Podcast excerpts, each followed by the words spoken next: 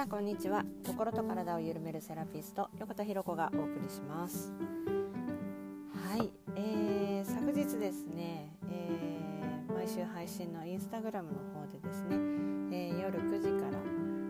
えー、心を豊かにというテーマでライブ配信をしました。で昨日に関してはですね、えー、先週の配信の時に私がポロッと漏らした言葉でですね、まあ、死にかけたっていう言葉があったんですけどそれについてあの何があったのっていう問い合わせみたいなものが ちらほらあったということだったのででそれについてちょっと話させていただきました。はい なかなかなパワーワードですよね。で、えー、そう昨日の夜一応配信しようと思って録音したんですけれども内容がちょっと重ためだったんですよねでそれをさらに深夜に撮ったのでなんか声のトーンも低くなってるのであんまり良くないなと思ったのでちょっとね昼間に撮り直しをしております。はい、というわけで配信のね後の私の、まあ、付け足しというか補足的な話だったりとかなんかそんな話を、えー、今日はしていきたいかなと思います。はい、でもう一人のねあのコラボしてあのくさったナチュラル銭湯の、えー、ちえみちゃんの方でもラジオ配信しているので、はいえー、インスタグラムでですねお互いにシェアしております。気になる方は是非そちらで、えー、聞いていただけたらなと思います。はいでですねえー、昨日はですね何があったのかっていう話と、えー、そこからどうやって今に至っていたのかっていうでこれが実は心の豊かさっていうものが土台にあったからこそ自分自身も救われて、えー、人生を見直すことができて、え反省することもねできてでそれに落ちるんじゃなくって前に進むきっかけにできたっていうね、えそんなお話をさせていただいたんですね。でまあ何があったかっていうと離婚して間もなくですね前の結婚前の結婚離婚して間もなく、えー、起きたことで、の紹介でね知り合った方がですね、えー、お付き合いしてたわけじゃなかったんですがお相手がにもねお相手がいたわけなのでまあそんな方からね、えーまあ、距離感のとっても近い方だったので、まあ、ある時きっかけになんか付き合ってるみたいな感じだねこんだけ一緒にいるとみたいな感じで言って。で、えー、彼女がいる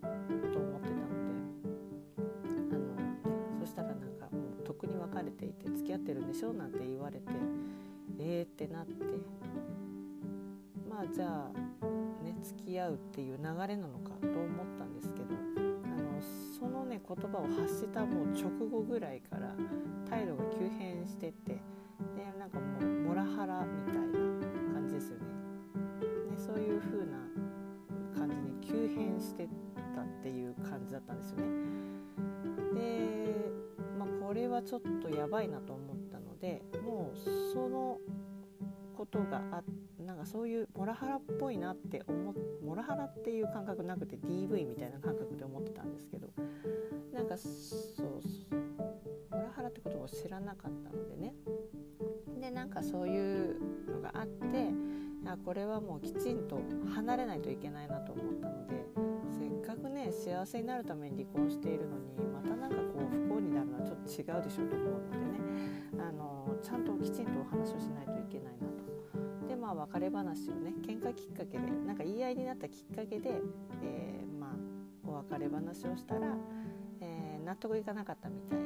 まあ、別れたくないとで家の中の家具を全部ひっくり返されて っていうこれはもう別れられないんだなっていう認識をしてじゃあどうしようかなってこう調べたら自分なりにいろいろ調べたら、まあ、どうやら逃げるっていう手段以外ないことを知ったんですよね。で逃げる場所もないし逃げられないしどうしようっていうのをこう考えていた、えーここからはね配信で言ってないことなんですけど1ヶ月後ぐらいそんな1ヶ月経たずぐらいだったかなその時に地元の友達とかと一緒にあのなんだっけな悪縁を断つ悪縁を断って良縁を呼び込むみたいな感じの意味合いがある縁切り神社みたいななんかそういうところに行こうみたいになって、んですよね。でなんかおのおのでこうちょっとこう悪縁を断ちたいっていうね思っている人たちもいてでそうじゃなくって私たちをこうちょっと本当にいい家に恵まれますようにっていうなんかそういう思いを込めてね一緒に付き添ってくれた子もいたんですけどで、まあ、そんなその神社に行ったすぐ後ぐらいに あの頃本当当になんか次から次へとっていう感じだったんですけど、えー、まず2月に入ってすぐぐらいそのそう家具ひっくり返されたのが12月だったんですけど、えー、1月に入って、えー、まあ、神社に行きで2月に入ってすぐに自分が住んでたマンションの自分の住んでた部屋のねお隣さんから異臭がしててる時なんか隣でドタバタドタバタガヤガヤすごく人の出入りがしてるのが聞こえて、えー、なんだろうなって思ってたらピンポンってうちのインターホンが夜遅くになって何と思って出たら警察の方が2人ぐらい立っていてであの実は隣の方が亡くなったと。でちょっと今周りに事情を聞いてるんですけどみたいな感じで聴取を、えー、取られたんですよね。確かに働き盛りの若い方だったんですけど揉め事とかそういう声とかしなかったですかとかそういうのをこう聞き聞かれて「いや何も聞いてないです」みたいな感じで終わったんですけどでなんかそうご遺体が運ばれる声とか音とかとかいうのももう全部聞いててでも嫌だなって思っててまさかの自分が住んでた家の隣が事故物件になるっていうねそういうことが起きてたんですよ。りえないじゃないですか。でもほんと引っ越したい引っ越したいって言っててでもお金があるわけじゃないしでもう仕方なく、まあ、過ごしていたら、えー、まあそのインスタグラムの方の配信で言った通りでその要はあの一応お付き合いするお付き合いする形になっていったお付き合いしていたっていうねその男性が、えー、ある時ね私が携帯を家に忘れた状態で、まあ、仕事に行っちゃって。実際携帯を取りに帰りがてらすごく近所だったので、えー、お昼ご飯も食べてこようと思って、まあ、会社からねお昼ご飯の間出て自宅に戻ったんですよね。で当時鍵をこう回すタイプのものじゃなかったのであのポチポチね暗証番号を押すタイプの家だったので暗証番号を覚えてたんですよね。簡単に見えるようなあれだったので。で家の中にあドアを開け開けようとしたら開いてたんだ。で開いててえっと思って中入ったらいたんですねその男性が。でベロベロに酔っ払っていて。で「えな何どうしたの?」みたいな感じでまあ私もびっくりして「どうどうしたの?」みたいになってて。そしたら私の携帯置いていた携帯を見たみたいででやましいこと何にも一つしてないんですけど男友達とのやり取りを、えー、見てそれをなんか浮気だって大騒ぎしまして。でその浮気だって大騒ぎをされてそれが要は彼の逆鱗に触れたようで、え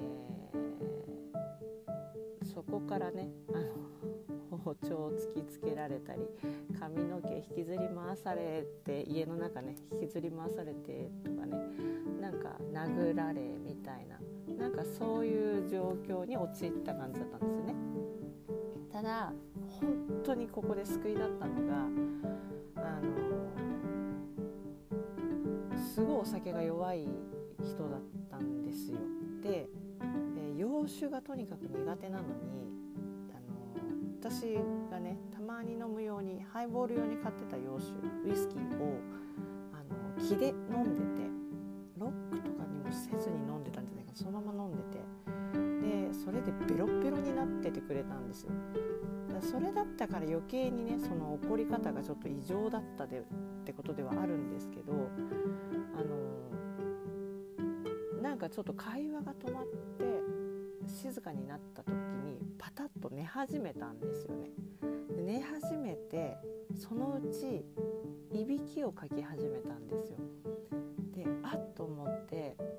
えー、少しこう様子を伺ってたら起きる様子があまりにもなく何か肩ってわざとこう物倒して音を立てても起きる様子がなかったので慌てて取られたキャッシュカードと銀行のカードと、えー、とかねあとまあすぐそばにあった保険証とかねこの身分証関係のものを持ってでそーっと家から出てで会社に戻ってったっていうね。そうあの仲間で会社の方にも電話しろって言われて軟禁監禁軟禁何、あ、の出ちゃダメだって言われてあのそういう状態になってたのでまあ慌ててもう急いで会社に戻ってで事情を話してですぐに息子さんね迎えに行って実家に帰りなさいっていうふうに、まあ、当時のマネージャーが言ってくれたのででタクシー手配してくれてでそれでタクシーで迎えに行って、えー、実家に帰るっていうそういう流れのことが起きたんですね。でまあざっと考えてもあまりにも壮絶すぎて一緒に聞いてた配信者もいやもうなんて言ったらいいのやらっていうぐらい なんかそういう感じにもなったくらいのねことだったんですけど。そうでもあのー、もちろんねそのことがあってその配信ではねあのー、かとにかくその時支えてくれた人たちに感謝したっていう話とをしたというね話。まあもう本当に腹の底から湧き上がるような感謝っていうのをこう体感したっていう。そういう話だったりとかあと重く捉えなかったと。あの何て言うのかな。すごく客観的に自分のことを見ていたのでなんかこう悪いことの方にねこうゴロゴロゴロとこう転がっていくようなことにはならなかったっていう話をしたんですね。ネガティブな方にこう落ち込みすぎずなんか、まあ、そのことがあったことで家がね、もう家へ戻れない状態になっちゃったのでで、えー、と会社にもねあの後日ずっと帰りの時間を見計らってあの待ってたよって車が遠くの方に止まって待ってたから多分あれいると思ったんじゃないっていう話を聞いてたのでね会社にも戻れなくなってしまってということなので会社も辞めることになり、えー、で家もね引き払うことになりで家も引き払うことになりえー、まあ仕事もね就労新しい仕事にねじゃあ勤めようと思ったんですけど就労証明をね研修中は出せないっていう会社だったので,、えー、でそんなこともありでえっ、とね就労証明が出なかったので強制退園保育園が保育園が強制退園になっちゃってでそれでさらに手元にあるのは貯金なしで借金抱えてる状態で子供がいるっていうね、まあ、この状態だったんですよね。でもうどうしようもないじゃないですかこれって。もうかなりのフルコンボ状態なので。で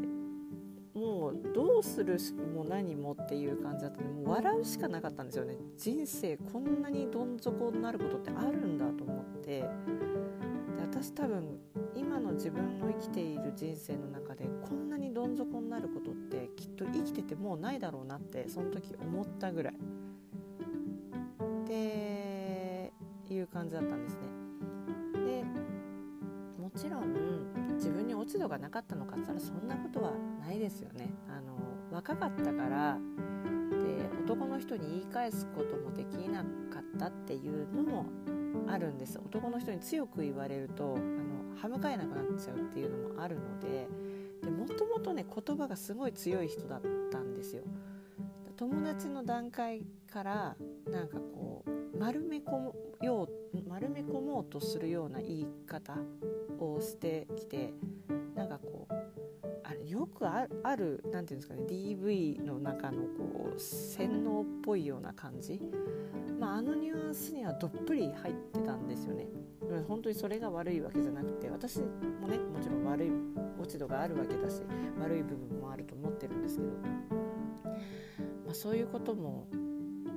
あったので、えー、まあ、歯向かえない部分があったのも確か確かです。ただ本当にね子供には何にも害がなかったっていうのと子供の前でやらなかったっていうのは本当に救いで子供の前でね私をこう蔑むようなことは言わなかったんですよね。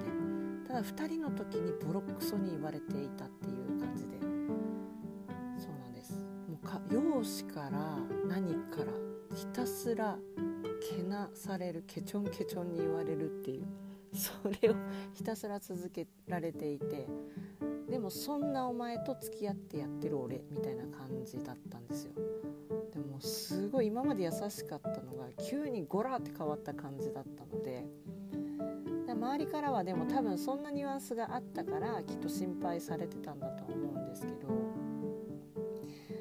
そうそんな感じだったんですよね。でまあそういうことがあってでも当時の私はそうやってねあの落ち込みなんかもう笑うしかなかった。でもうとにかくそのどん底の状態なので手を差し伸べてくれる人だったり声をかけてくれる人っていうのがもう本当にあったかくってもう一番とにかくお世話になったのはもう母親だったり、えー、妹夫婦ねだったりとか、えー、親戚だったりとかねするわけなんですけどでそこにさらにですねあの気にかけてくれてる友達だったりね声をかけてくれる友達がいて。気晴らしに行って外に連れ出してくれる友達がいてっていうねもう本当に人って一人じゃ生きていけないんだなっていうのをもう身に染みたっていうそういう経験をしましたね。でまあなんか、あのー、配信でも話したように、えー、まあ、こういう経験が あるんですけどただこれだけじゃなくって私の中の今まで生きてきた中の人生最大のどん底っていうのはこの話なんです。だけどそれまでもなんか割といろいろ経験していたんですよね。で今振り返ってみるとやっぱり今ですよ。今振り返って分かることはやっぱりこのどん底に、ね、なるこう何か起こる時っていうのは自分にとって何か気づかなきゃいけないタイミングだったりとかするんですよ。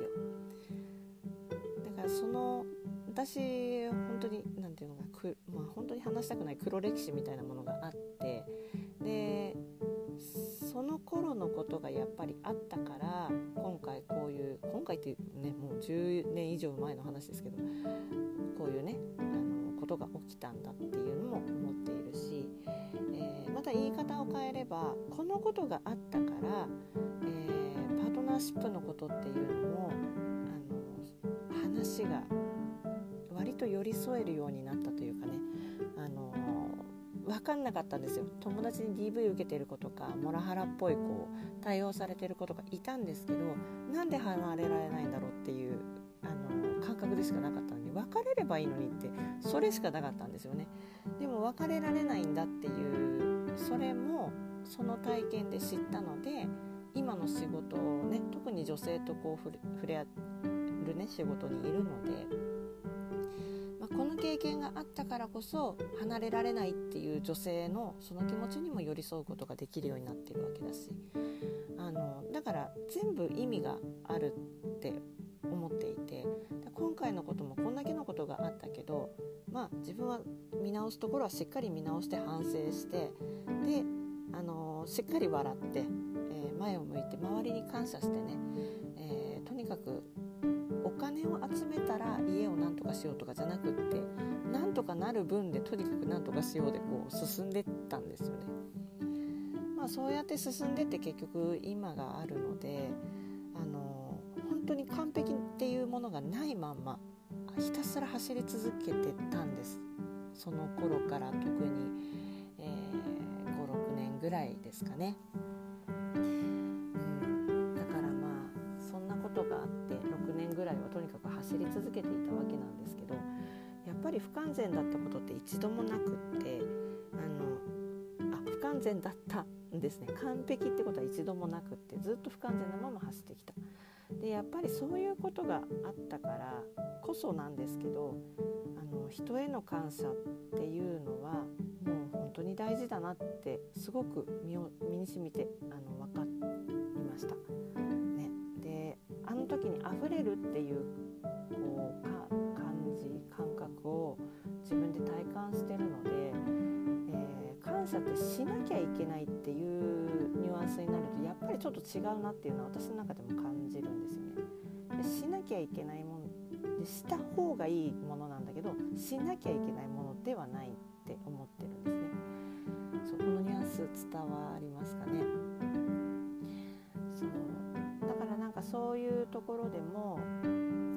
なんかこう感謝しなきゃいけないものではなくて感謝はした方がいいもの。だからまあ感謝はたくさんしてきているし、うん、私やっぱりそうあのそのことも起きた時もそうですしその前にもその過去にもねいろんなこう自分にとってねこう何て言うのかな落ち込んでしまうような出来事ってたくさんあったわけなんですけどその都度ねやっぱり自分の中に起きる大きな不快感なわけじゃないですか。でこれっていうのはもうなんか罰が当たったとか因果応報とかって言いますけどまあ因果応報一番近いのかなでも自分が何か気づかなきゃいけなくって自分の体が起こしてる現象だとも思ってるだから自分の人生に必要なこととして起きてるんですよね。そうだからなんか立ち返まず立ち止まって振り返ってみるっていうねこの嫌なことが起きた時にね。なんか自分は何かに気づかなきゃいけないんじゃないかなと。理想と現実の差から何に気づかなきゃいけないのかなとか。で何に気づいて何に感謝ができてどう進んでいけばいいのかなっていうね。この自己対話ってこの嫌なことが起きた時に、えー、ね、自己対話をしていくとかなり冷静になれるので、あの、ね、おすすめです。で、えー、ね、もう一つ言うと、あの、こういうふうに嫌なことが起こるっていうのは私はそのインスタグラムの配信でも言ったんですけども人生というね映画壮大な映画です一人一人にはその人生という映画みたいなものをねの映画の中の要は映画ってこう何かトラブルが起きたりなんか悪役が出てきたりとかってしますよねなんか恋愛ドラマとかですらもなんかこううまくいかなくなるようなトラブルが起きたりとかするわけじゃないですか。ね、なんか子供系の映画だったとしてもそういうのって起きますね。悪党が出てくるとか。うまくいくのかなと思ったら急にそこであの倒したと思ってた悪役がこう出てきてみたいな、ね、またそこで戦うみたいな。なんか必ずそういうことって起きますよね。映画でも。自分の人生もそれと一緒だなっていうのを私は思っていて。このなんかその映画の中その映画の中でもそういうことが起きた時になんかその主人公ってその事柄から何かこう得て学んで得て前に進んでいくみたいな。でハッピーエンドみたいになっていく流れが多いですよね。